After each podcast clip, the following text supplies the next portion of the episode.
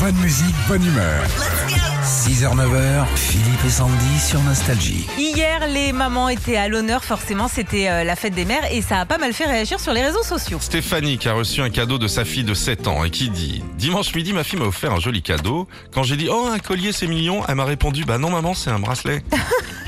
Mais, mais comme t'as des gros bras, bah c'est un gros bracelet. Oh, sympa C'est gentil, les gosses. ouais.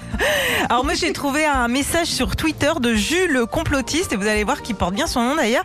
Il a écrit La fête des mères c'est commercial, personne ne va me faire croire que toutes les mamans de France sont nées le même jour.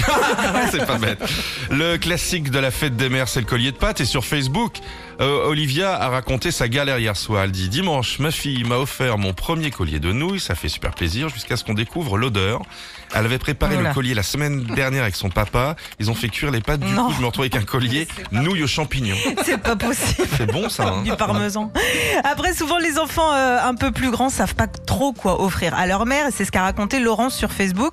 Mon fils m'a demandé ce que je voulais. Je lui ai dit des fleurs. Il me répond encore. Tous les ans, c'est pareil. Du coup, je lui dis, eh ben, pour changer, je voudrais que tu aies ton bac. Résultat des courses, j'ai eu un beau bouquet de tulipes. Bah, mignon, hein, c'est beau les tulipes. Retrouvez Philippe et Sandy, 6h, 9h sur Nostalgie.